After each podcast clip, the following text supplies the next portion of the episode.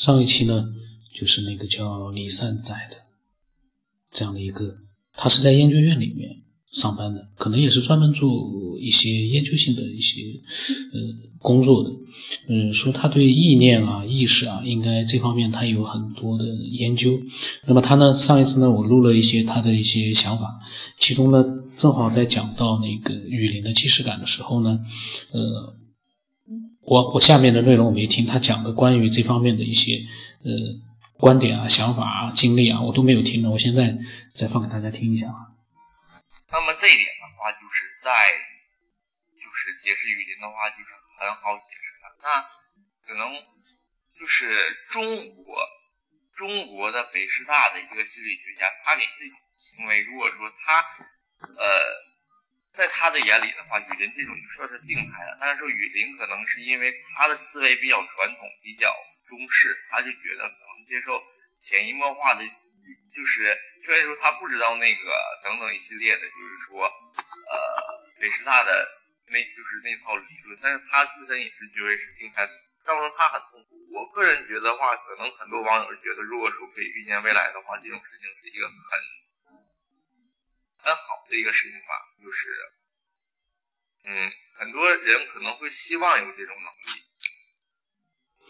呃，雨林呢，后来其实跟我又讲了一些他的新的一些想法，那更加是他也是雨林，其实是一个也是非常。善于思考，然后呢，也看了很多各种各样的一些相关的一些资料的这样的一个听众，他呢，其实有更多的一些呃，可能会让人觉得呃匪夷所思的一些想法呢。我也录了好几期，还没有呃上传上去呢。可能呢，嗯，一个不巧，雨林他对这件事情他自己发生的这件呃事情，他的一个结论和这个李善宰呢。其实都是差不多的，我我感觉啊，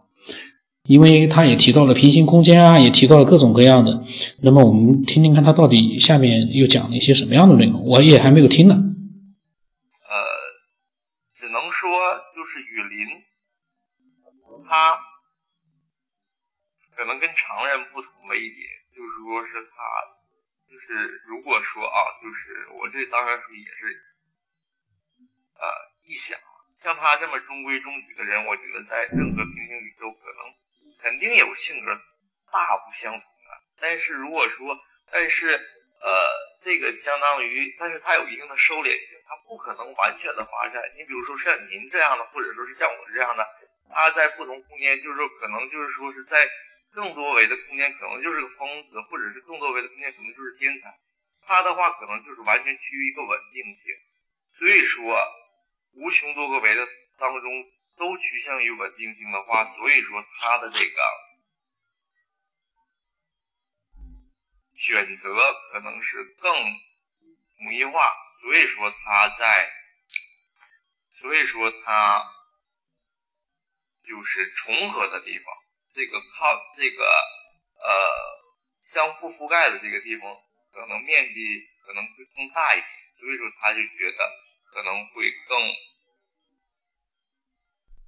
嗯，更多一点。你再者，为什么说雨林就是它的这个重合性？当然说我们很多人是有重合性这点，那它为什么能遇见？我觉得这个可能是在它就是以往的经历当中，它的那个能量场完全的已经混乱了。完全混乱的话，如果说你用现在中国的中中国的医学家那个心理学家。去讲的话，那他们可能就很少去谈论能量场，因为他首先他得按乎人心嘛，一个心理那个师的话去讲，他可能就认为病态，他可能都不会调。但是我们先抛开这点不讲的话，如果说如果说真的是能量场，或者是嗯这个维数空间进行打破的话，因为。很多东西它就是以往的，这这个跟意识是有关系的。意识，我的思维比较比较发散啊，然后我再组织一下语言。啊，意识，意识在我理解，其实我把它跟灵魂是画等号的，因为它可以就是在我的一个呃认知当中啊，它俩是相等。然后呃，灵魂的本质或者是意识的本质，它用一个专业的名词，它就讲是高能粒子嘛。然后它本身是有很大很大的一个能量的，然后。它是可以，就是说穿越空间和时间的一个障碍。当然说，我之前现在一直讨论的是空间的一个问题，就是有空间、时间的话，呃，以后吧，以后我们再讲。然后就是说，它是在时间和空间当中进行移动嘛。但是这种就是说，呃，是完全符合爱因斯坦的那个相对论的嘛。呃，然后实际上这个用，如果说是用文革期，呃，文革前的那套，呃，就是老人的那话说是很容易的。为什么说像在农村也好，或者说是在怎么样说小孩冲着啥了是吧？或者说是老人冲着啥了？你看，就是说可能大家会有理解，就是呃遇到的冲，就是说冲着东西，我们就是讲究被什么东西附体了嘛。就是一般都是发生在小孩和老人，就是体质弱的人，或者说是体弱多病的妇女呀，怎么多，就是很多很多，呃，但是说也不是说是年轻力壮的，就是说青年人，就是说男同志，呃，没有，但是真的很少，基本上就是说像小孩啊什么什么的会很多，为什么会这样？呃，因为在我理解的话，它这个有一个就是说是相，可以说是相斥啊，或者说是相相抵的一个一个一个原理吧。就是说，可能呃，咱就不管哪维空间，这就就就好比我们这个。就是说这个维度的空间，但是其他维度的空间也是也是 OK 的。比如说有一个人就是说死就是死掉了，但是他的灵魂呢，他的灵魂当是随着时间的流逝，他是进行就是说衰弱的。然后呃，在他就是说可能死，如果说他的灵魂一年是就是很强大的话，他是在就是说这个游离的空间当中，它是可以存在的。我们先不谈就是说是什么轮回，或者说是那套就是说过于玄学的那套东东啊。然后他可能就是 OK，他的意识很强大，然后可能小孩儿也好，老人也好，他的意识实际上是虽然说他是有肉体的一个那个承载的，但是他的意识是很很就是说还是不稳定的，就是相当于呃就是用期用用往期的一个。网友的一个话说：“我们的肉体是灵魂的一个载体嘛？这一点我是承认的。但是，呃，它的载体，它的载，就是说是在这个人生的两端，就是说是在，就是年纪很小或者年纪很大的时候，它的这个什么呢？它的这个，他们两个是不是完全的，就是融合没有融合度没有达到很好？所以说，它可能就是说会冲撞，就是比如说，就是像被附身了一样，就是说可能是一个载体当中容置两个灵魂。”或者是两个意识体啊，嗯，然后，呃，刚才他讲到灵魂，我突然在想，以前也有人好像也提到过，我也考虑过的，嗯，就是他说灵魂在人死亡了之后呢，还是会存在的，但是呢会越来越弱，直到呢发现新的载体，就等于说是进入一个新的肉体。我就在想，灵魂在死亡之后，它。在死亡的时候呢，它是一个成熟的，有自己的，可能很多灵魂，它都是有很多自己的，嗯，内存里面都有很多内容在里面，然后慢慢的呢，经过了一个清洗的过程，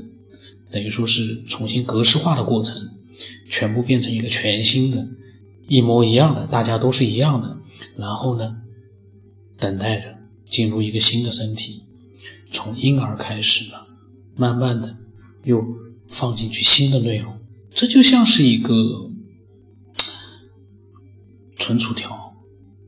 或者说是一个记忆卡。那么格式化的过程当中，势必会有一些呢，会不是很彻底，可能还会有一些残余的内容在里面。而这些残余的内容呢，就会在它进入新的肉体之后呢，给这个新的肉体呢。会带来一些可能让人觉得比较突发的、很奇怪的这样的一些呃状态，会不会有这样的一个情况？就是刚才他在讲，我就在想，我在胡思乱想。嗯，然后一会儿再说雨林那个事儿，咱先放一下。然后你看，所以说在呃往期也讲究说是长生不老等等一系列的，实际上现在呃这个话题我在。很多地方我也讲过，实际上现在所有科学研究的东西，实际上很多东西都是为长生不老做铺垫。但是我们都不这么说，我们都是换另外一种形式去，就是甚至拐来拐去，可能自己都没有意识到这个是在为长生不老做做一系列的，就是铺垫。你包括现在的，你从生物的角度来讲的话，像基因敲除也好，或者说是像基因编辑也好。或者再往前说的话，就比如说是像什么试管婴儿，然后再往近代来说的话，人工智能等等一系列的，像就是呃这些实际上都是或者是癌症的治疗，都是为了说是提高人，呃，但是实际上提开提高人类的一个寿命，延长人类的一个寿命是往实在来来讲，实际上都是想达到一个长生不老，这点是很明确的。而且目前就是说，可能是大家，呃，这点是一个比较，无论你信不信也好，这种技术实际上现在绝对是有，但是肯定是肉体肯定是保不住，但是以其他的容器来讲的话是足够的，呃，只不过这点的话肯定不能进行军方的话肯定是大肆的一个是去控制，基本上不论是哪个国家，包括美那个就是，嗯，美联邦也好。他们的话也都是一样的道理，然后，呃，这样的话就是用一个比较好理解的一个方式，就是大家可能看看《美国队长二》，他那里的科学家如果说是对他的思维，如果说比如说智商达到三百以上或者四百以上的话，那国家的话可能就会把他的意识进行输出来。然后我之前没有。搞意识这块儿，我之前是搞记忆那块儿，我之前是搞大脑皮层和就是说脑磁波、脑电波，就是脑磁波就是 EEG 和 MEG 那块儿。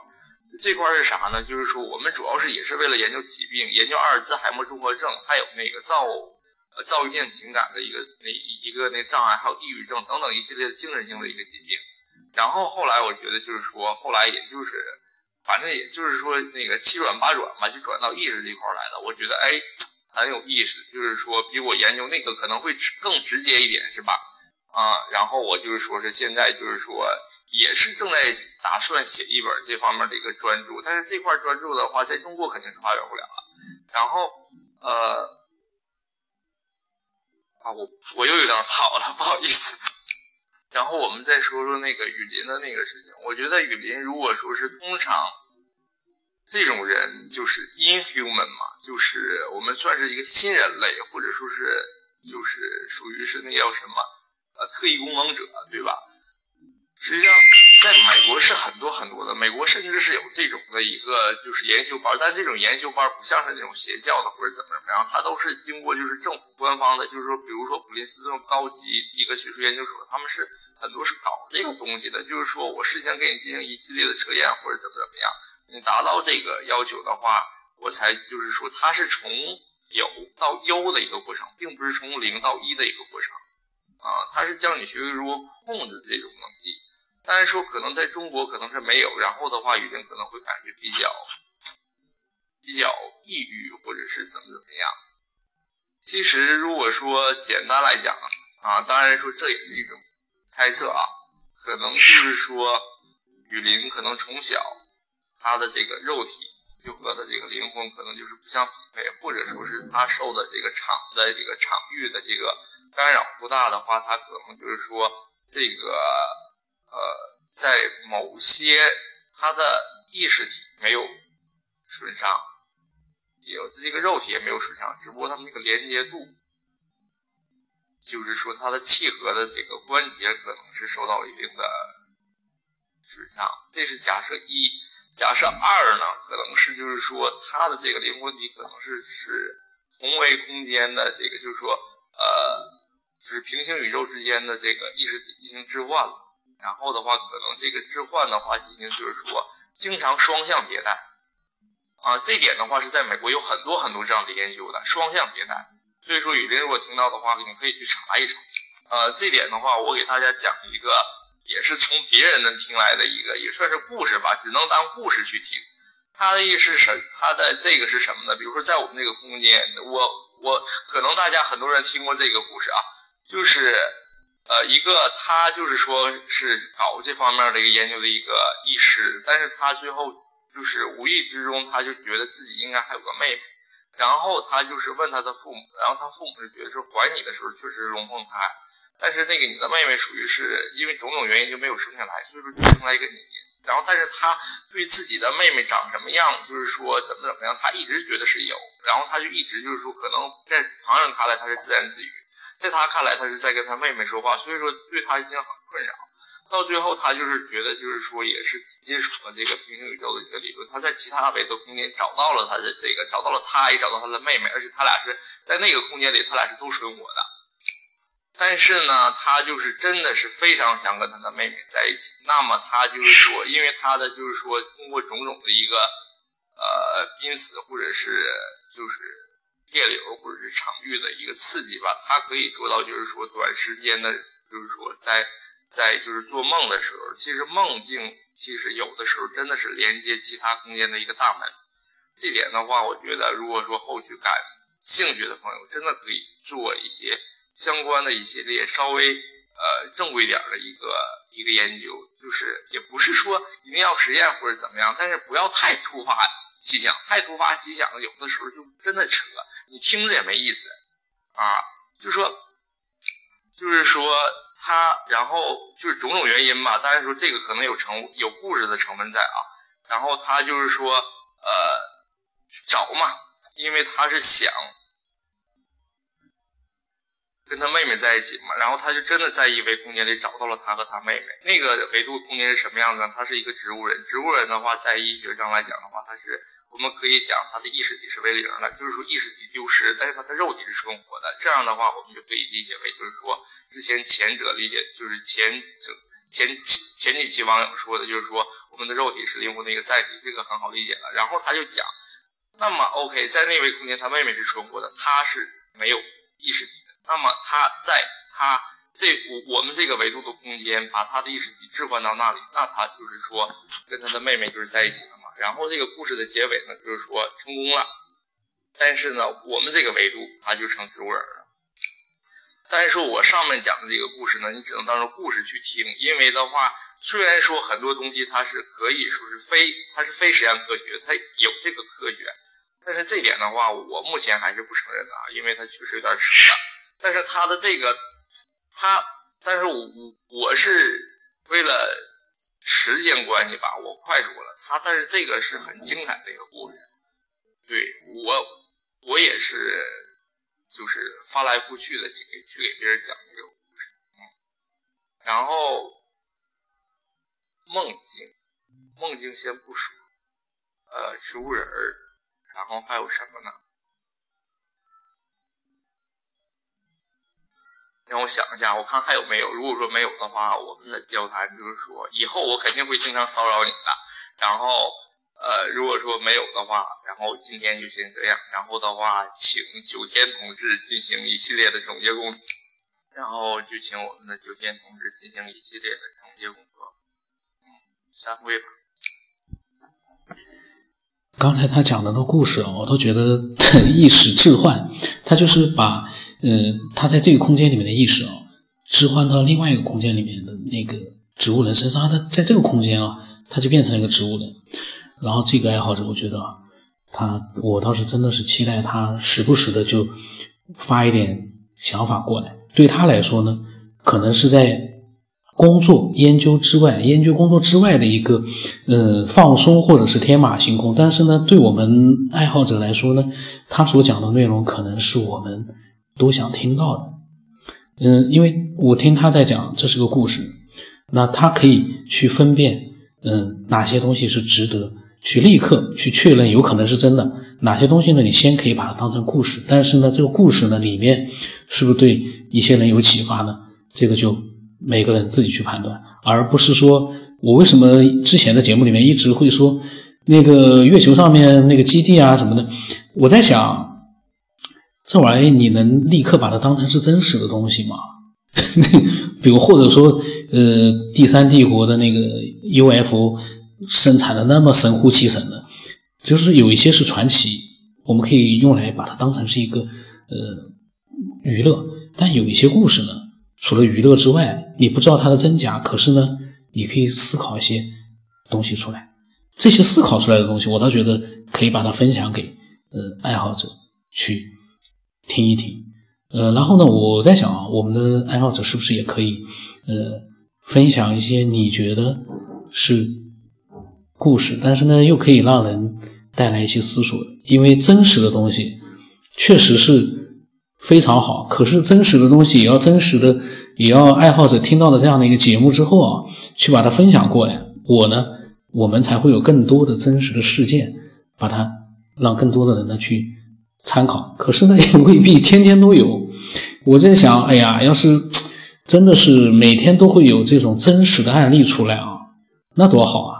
因为这样的一个真实的案例，给每一个人带来的思考的空间就会更多一点。如果全部都是网络上的那种胡思乱想，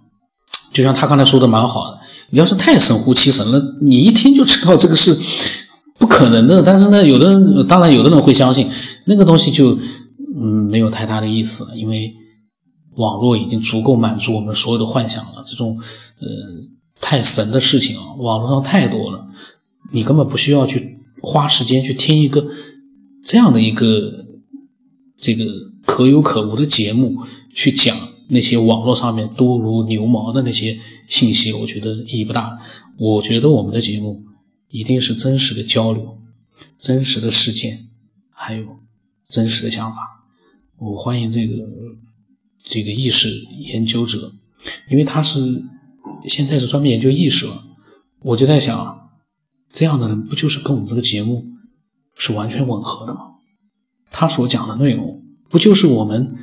很多平时喜欢去思考意识啊或者灵魂啊这样的一些爱好者最需要的嘛，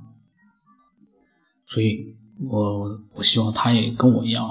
能有点就是比较这个有持续性的这样的一个兴趣，因为我担心他讲几天呢，他就想想，哎，这些东西全部是。对他来说，可能经过研究之后，他觉得这讲的都意义不大，那他也不讲了，那就讨厌。